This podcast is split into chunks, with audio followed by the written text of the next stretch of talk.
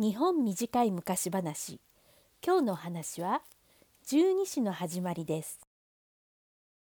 昔々それはまだ人間の数が少なくて動物たちの方が偉かった時代のお話です。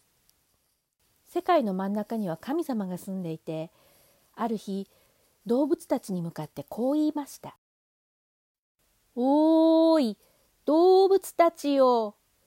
1月1日の朝になったらわしの宮殿の前まで挨拶に来るのじゃ。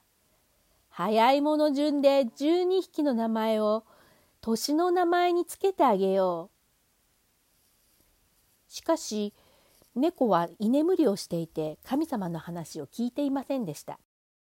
そこで仲良しのネズミに「ねえネズミくんさっき神様が何かおっしゃっていたけど君は聞いていたかい?」と尋ねました。すると頭のいいネズミは一人でもライバルが減った方がいいと考えて「うん聞いていたよ。神様はね1月2日の朝になったら挨拶に来いっておっしゃったんだ」と嘘を教えました。猫は喜んで「ありがとうネズミくん。君は本当にいい友達だな」とお礼を言いました。その頃牛は草を食べながら考えていました私は足が遅いからもう歩き始めないと1月1日には間に合わないぞ。そして牛は2日も前にのっそりのっそりと歩き始めました。ネズミは考えました。僕は体が小さいから自分で歩いていっても間に合わないぞ。そこで最初に歩き始めた牛の背中に飛び乗りました。のんびり屋の牛はネズミのような小さな生き物が背中に乗っても全く気がつかなかったのです。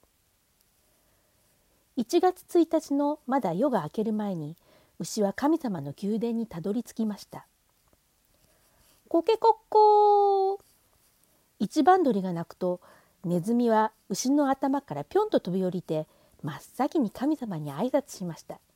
神様おはようございます。自分が一番だと思っていた牛はひどく驚きましたが「いや2番で十分だ」そう言って納得しました。3番目に虎が走ってきました。4番目はウサギ。その後に竜蛇馬羊猿が続きます。次は鶏ですこの鶏はさっきコケコッコーと鳴いていた鶏です。鶏の仕事は朝が来るのをみんなに知らせることですが、もし仕事をサボって駆けつけたなら牛の次くらいに到着したはずです。けれど意外と真面目な鶏だったんですね。ちゃんとみんなに朝を知らせてから旅立ったので結局最後の方になってしまいました。それから犬がやってきます。犬はあちこち嗅ぎ回って遊んでいたから遅れたんだと言われています。最後にイノシシです。イノシシはちょとつ猛進でダダダダダダダダと駆けてきたんですけれども神様の宮殿の前を通り越してしまって慌てて戻ってきたので最後になってしまいました。こうして12匹の動物たちが集まったところで神様は1年に1つずつ動物たちの名前をつけて12年で一回りするようにしました。これが十二支の始まりです。ところで猫はどうなったでしょうか？1月2日の朝、猫はいそいそと神様の宮殿にやってきました。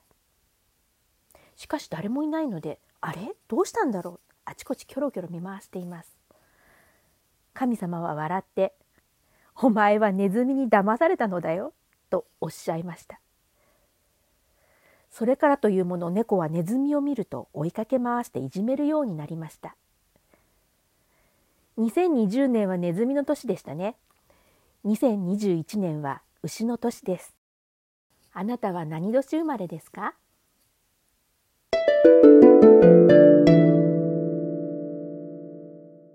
えー、ポッドキャストでの更新はもう多分10年以上していなくてこれ本当にお久しぶりの日本短い昔話です。えー、っと当時はですねメルマガを使って配信していてついでにポッドキャストにもでも撮れるようにしていたんですけど、えー、その頃はメルマガに広告を載せられたのでまあ月に数千円1,000円とか2,000円とかビビたる金額なんですけど収入が多少はあったんですよ。ところがですねポッドキャストだけになってしまうと1円も儲からないんです残念なことに。えー、お金が全てじゃないとは私も思いますけどただあの一銭も儲からないということは新しい機材が欲しいなって思っても買えないわけですから正直本当にただの趣味になってしまって物理的にも続けるのが結構難しくなってしまうんですね。だからまあうーん重ねて YouTube にも流そうかなって思ったりはするんですけど YouTube に流すためには絵をつけたりしなくちゃいけなくてそれも結構手間なんですよね。うーん続くかな。なんとか何か続きたい続けたいなとは思うんですけどまあ長い目で見てください。よろしくお願いします。